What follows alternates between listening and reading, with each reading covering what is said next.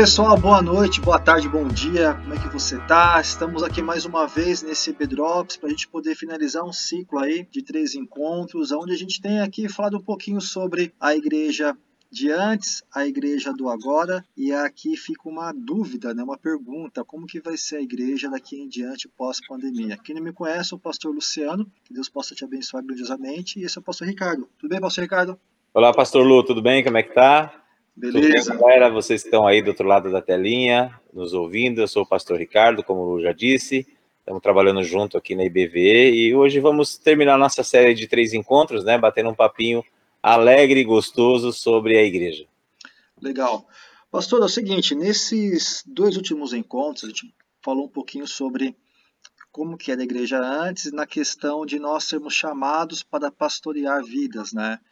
A gente entendeu que pastorear não é apenas a função de uma única pessoa, pastorear é cuidar de vidas.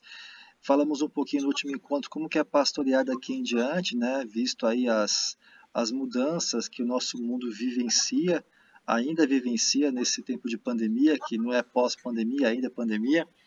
Mas a gente tem que olhar para frente também, né? Não pode ficar só parado olhando para trás, esperando que, o que, que vai acontecer sem agir. Então, eu vou te fazer aqui uma pergunta básica para o nosso bate-papo aqui nesses, nesses próximos 20 minutos. A grande questão é quais as lições que a gente, eu, você, nós que somos igreja, fazemos parte de uma comunidade, que lições nesse tempo de pandemia a gente vai levar daqui para frente como corpo de Cristo, como igreja local? Alô, é, eu acho que a, a base principal é que igreja deixou de ser templo, né? E a gente configurou durante, sei lá, séculos, que a igreja era um espaço sagrado, que era um templo onde havia reunião de pessoas, e a gente acredita nisso ainda, que a igreja, o espaço físico é muito importante. Acho que a igreja, como templo, tem o seu valor, tem o seu prestígio, né? A sua, nós temos a necessidade de nos encontrarmos e nos reunirmos, mas a, a partir de, da, acho que da pandemia conseguimos é, entender verdadeiramente a igreja como eu e você, né? Como Sim. pessoa, como família, né? Nos reunimos em casa e a gente até lembrando do livro de Atos lá na, nas casas tínhamos tudo em comum e fazíamos pelo menos com as nossas famílias, né?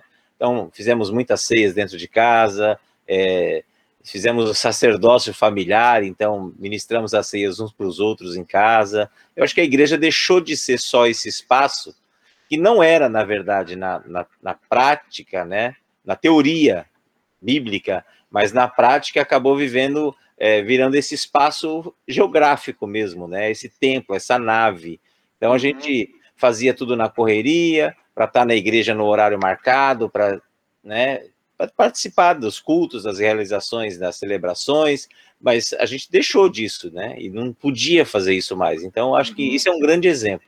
Acho que a primeira coisa que a gente pode citar, o primeiro exemplo é que nós deixamos, é, tiramos esse esse paradigma de que igreja é espaço físico, né? Porque a gente foi cultuando isso, né? E cultivando isso dentro da nossa mente uhum. durante décadas, eu acho. Sim. E a gente até é, fazia assim, ah, quando chegava na porta da igreja se transformava, né? Às vezes vinha brigando no carro, ah, chegamos, chegamos na igreja. Então, é, aquela pegada de que, ah, vamos, vamos agora todo mundo quietinho, vamos entrar, vamos participar do culto. Então, deixamos de ter essa experiência na pandemia. Eu acho que isso foi saudável. Isso é uma coisa saudável da pandemia. A gente, de fato, entendeu que a igreja não é só o espaço físico. Uhum. É interessante que você estava falando, estava pensando aqui nessas mudanças. Quem é quem trabalha em escritório aí teve que ir para o home office. Deixado a empresa, local físico, para ir para sua casa e eles continuaram dando produção, dando resultado. E as empresas, algumas delas entendido que é até melhor que a pessoa fique em casa, produza lá, porque tem economia de custos, né? E, mas a empresa ainda ela continua existente, ainda, ainda ela existe juridicamente, ela está ali porque é importante ser. Ao mesmo tempo também dos alunos. Os alunos saíram da escola, espaço físico, foi para a escola virtual. Mas tem uma grande diferença, é porque muitas pessoas que trabalhavam nas empresas estão nas suas casas, estão confortáveis e não quer mais mudar desse tipo de forma de trabalho. E muitas até já sinalizou que não vai mudar, né? Vai ser assim, ou no máximo vai lá uma vez por semana tal. Na escola, onde você atua, né, como, como professor, eu já vejo algo assim. Na casa foi um momento, mas os alunos também estão saturados de só aprender virtualmente. Eu acho que o conhecimento na escola, no coletivo, é importante. Da mesma forma que a igreja, o espaço físico, o encontro da coletividade também é importante, porque eu estou com o livro aqui do livro de Atos, que, a gente, que você mencionou, Atos 2. Então, fala que o povo ali se reunia é, no partir do pão, nas orações, estavam juntos ali, todos estavam cheios de temor e muitas maravilhas e sinais eram feitos pelos apóstolos. Os que criam mantinham unidos e tinham tudo em comum, vendendo suas propriedades e bens, distribuíam cada um conforme a sua necessidade, porque eles entendiam que talvez Jesus ia voltar logo e ia restabelecer o reino. Então eles vendiam tudo porque já estavam na expectativa que Jesus iria voltar. Todos os dias eles continuavam a se reunir no pátio do templo, mas também eles estavam nas casas. Então tinha o templo, aonde no templo eles eles partiam o pão, eles estavam juntos. Na casa eles faziam refeições, oração. Então tinha o templo, o espaço junto da coletividade, que é importante. Ao mesmo tempo, eles aprenderam que na individualidade eles também são a igreja. Fazendo meio que um paralelo aí na sua experiência de aluno, de professor e aluno, há também um anseio que só ficar em casa, também tendo aula, tendo conhecimento, também não é tão bom assim. Eu estou errado, estou enganado? Como é que é isso daí? Como, como, é que, como é que você vê isso daí? Não, é, você está certo. Eu acho que quando eu disse que é a experiência da gente entender que a igreja somos eu e você, né? Somos individualmente igreja que forma o coletivo, é, ela foi muito positiva.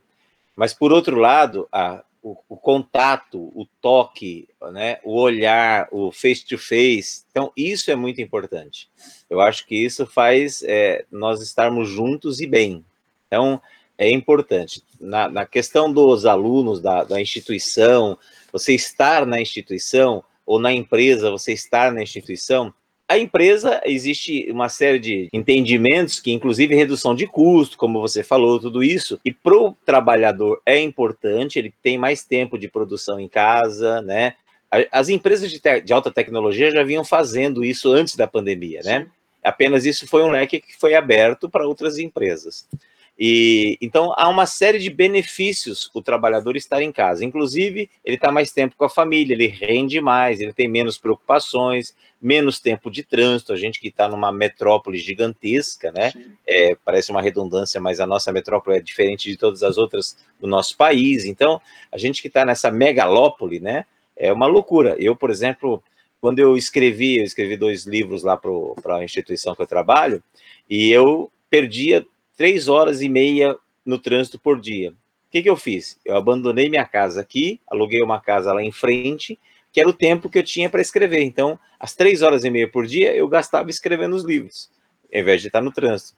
Então, é, isso, hoje, a gente entende que a produtividade aumenta. Para os alunos, é também importante você ter um tempo em casa. Só que há uma necessidade que eu acho que a gente pode tirar por base os alunos, né? Principalmente de ensino médio, ensino fundamental, e a igreja, a necessidade do encontro, né? O adolescente, ele tem a necessidade do encontro. Ele não consegue viver isolado. E nós que somos adultos também não. Então nós na igreja precisamos estar olhando no olho, precisamos estar tocando, precisamos estar juntos, né? Eu acho que a necessidade de estarmos próximos e louvando a Deus, né? E estarmos aproximados um do outro, na comunidade, entoando um único cântico. Acho que isso é importante também. Porque é, eu acho que tem um detalhe aí, Lu, que às vezes nos falta, que é a disciplina. Sim. Então, quando nós, quando nós estamos em casa, combinarmos a, a reunião com a disciplina é muito difícil, né? Então, às vezes a gente está lá no culto, você levanta, vai para a cozinha, pega um biscoito, faz alguma coisa.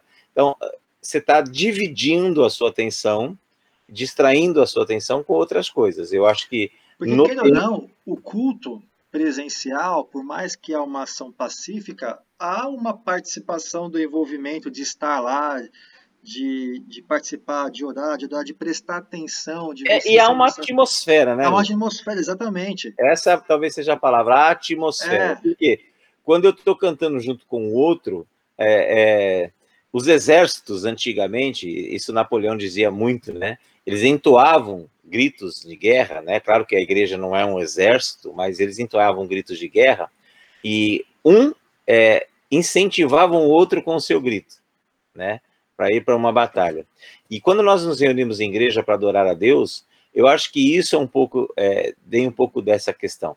Quando eu estou do meu lado e louvando, e eu vejo meu irmão louvando, a minha irmã louvando do outro lado, é, essa atmosfera faz com que eu também me envolva nessa adoração, né? Uhum. Eu acho que a apatia, ela tem menos espaço quando nós estamos em comunidade reunidos.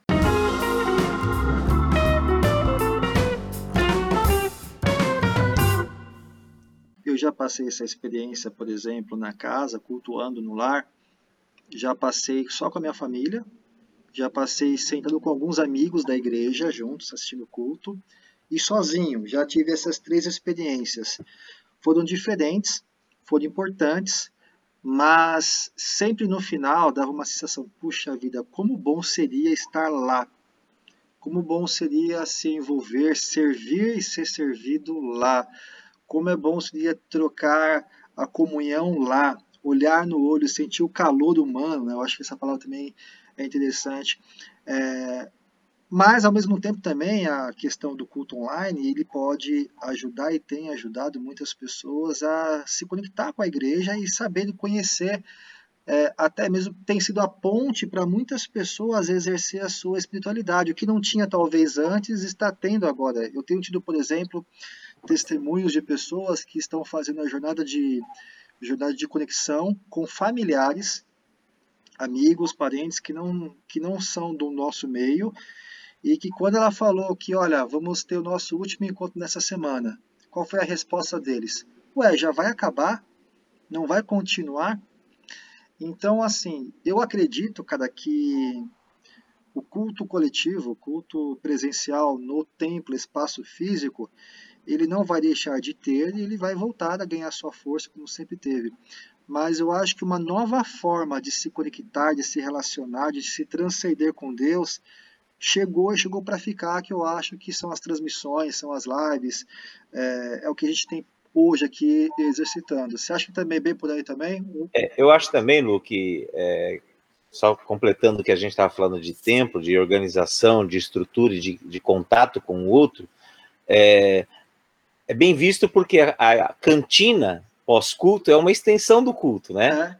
É. Então faz a, pessoa tem tanta necessidade que às vezes ela chega atrasada ou em cima da hora, já entra, tá, a celebração já está acontecendo, ela não tem esse tempo de ter esse bate-papo com o irmão, esse contato, e a cantina vira uma extensão, né? Quando a gente faz o show, o Sandro faz o churrasquinho, outra pessoa está lá fazendo, então a gente está lá no hambúrguer e, e a gente está batendo esse papo, né? Tá fazendo essa extensão, porque o culto não é só a celebração a Deus, estar Sim. com o outro é o culto a Deus, né? É celebrar junto com ele, presencial e Agora, a questão da tecnologia, eu acho que é fundamental. Eu acho que isso é uma condição sine qua non. Ela não, não volta atrás, ela não Sim. volta mais, né? É, nós já falamos disso outras vezes. O que eu acho é que a igreja, durante muito, muito tempo, resistiu a essa te certa tecnologia. Né? A igreja de Cristo, estou dizendo, aqui no Brasil, aqui em São Bernardo, a igreja é, de São Paulo, a igreja de outros países, talvez também, é, algumas denominações mais, outras menos, mas todas elas tinham uma certa resistência né? Até mesmo para uma questão de investimento, de, de, material humano para mexer com essa tecnologia, de investimento, recurso financeiro. A gente foi resistindo, resistindo o quanto pôde. Até que foi tudo meio abreviado, porque muitos tinham planos, ah, o ano que vem, ah, nos próximos, próximos anos a gente vai investir nisso. Tivemos que abreviar tudo isso. É. E a partir daí, fomos assim. É, meu pai usava uma expressão bastante antiga, né, mas que eu acho que cabe aqui, fomos que trocar o pneu com, a, com, o carro andando, né? Então a gente vai mexendo nisso e vai se adequando. Eu acho que isso foi importante. A gente pode usar hoje essa ferramenta que nós estamos usando agora exatamente para estudo, para orientação, para uma eventual celebração, né, para um aconselhamento que você faz vários, eu posso fazer também, tenho feito alguns, né, então a gente pode usar é, esses tipos de ferramentas para poder é, completar, eu acho que é, aquele projeto de igreja que nós temos hoje no século 21, né, porque é importante a gente ter, eu, eu sou um defensor da Bíblia de papel, né, também, mas eu também não nego que a gente tem hoje grandes tecnologias que podem nos favorecer, né? Então, a, as redes sociais estão aí, a gente utiliza as redes sociais, utiliza as ferramentas, e eu acho que quanto mais a gente ter acesso, né, a essas ferramentas para expandir a obra de Deus, eu acho que é importante. Eu acho que isso é uma coisa que não volta mais para trás. É, é, é, como eu dizer para você assim, olha, eu vou falar alguma coisa aqui, alguns talvez que estão nos ouvindo nem vai entender né? Mas eu vou contextualizar. Quando a gente ia fazer o louvor e usava aquela folha de plástico escrita com canetão permanente, né? Ou datilografada, né? Que era o reto projetor que projetava a letra lá na parede e a igreja cantava, né? Muitos resistiram por muito tempo. Sim. Mas hoje, eu acho que nem existe mais, pelo menos nos grandes centros, essa, esse tipo de, de recurso a gente utiliza multimídia. E isso foi sendo inserido em microfones, multimídias e outras tantas coisas, né? Uhum. Então, acredito que a tecnologia ela pode nos ajudar e muito, desde que saibamos utilizá-la, né?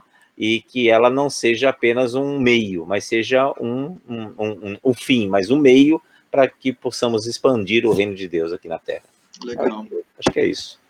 Nós, antes da pandemia, no começo de 2020, nós lançamos aqui na igreja o nosso Capacitar, que na verdade é o nosso centro de estudos da nossa igreja. Foi bem no meio da, no começo da pandemia, e a intenção do Capacitar era que a gente pudesse ter um espaço para poder trocar conhecimento, para poder ensinar.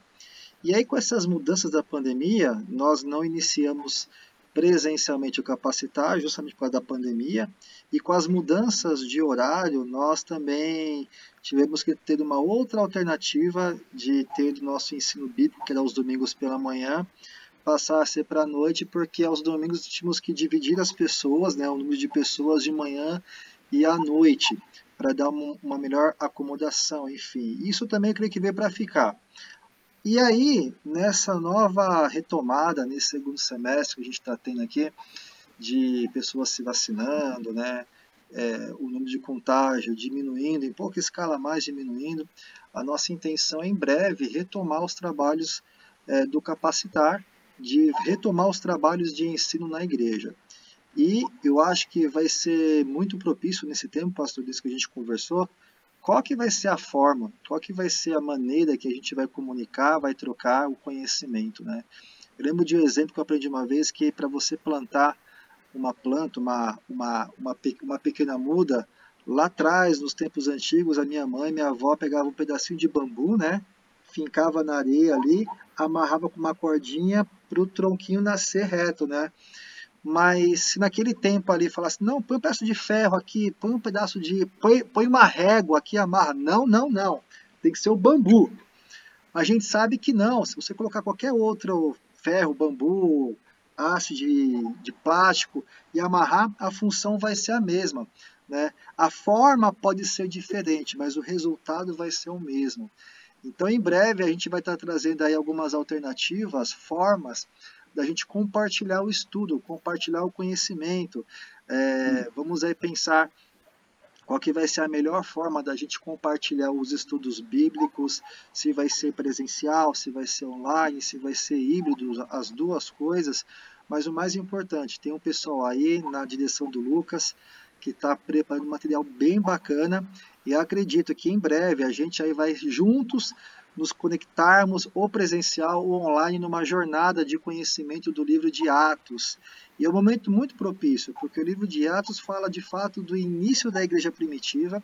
Tem muita gente nova na igreja que nunca se aprofundou nisso, é importante se aprofundar.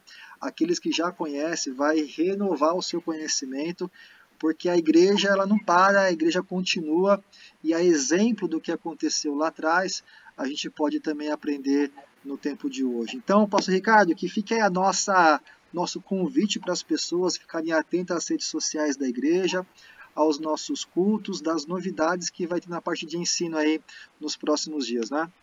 É isso aí, Lu. E eu é, estava falando, estava lembrando de um evento que nós tivemos é, com o pastor Demar, né, um grande amigo, Demar de Campos, e muita gente aqui que está nos ouvindo conhece. Ele fazia os cultos presenciais lá no CPP, do Centro Professorado Paulista, na década de 90. E interessante que para eu comprar um disco de vinil do Ademar, eu tinha que ir lá na livraria Betânia, lá na Rua do São Bento, né? Na 15 de novembro, e fazer aquela. Então, no sábado, ia lá, comprava um disco.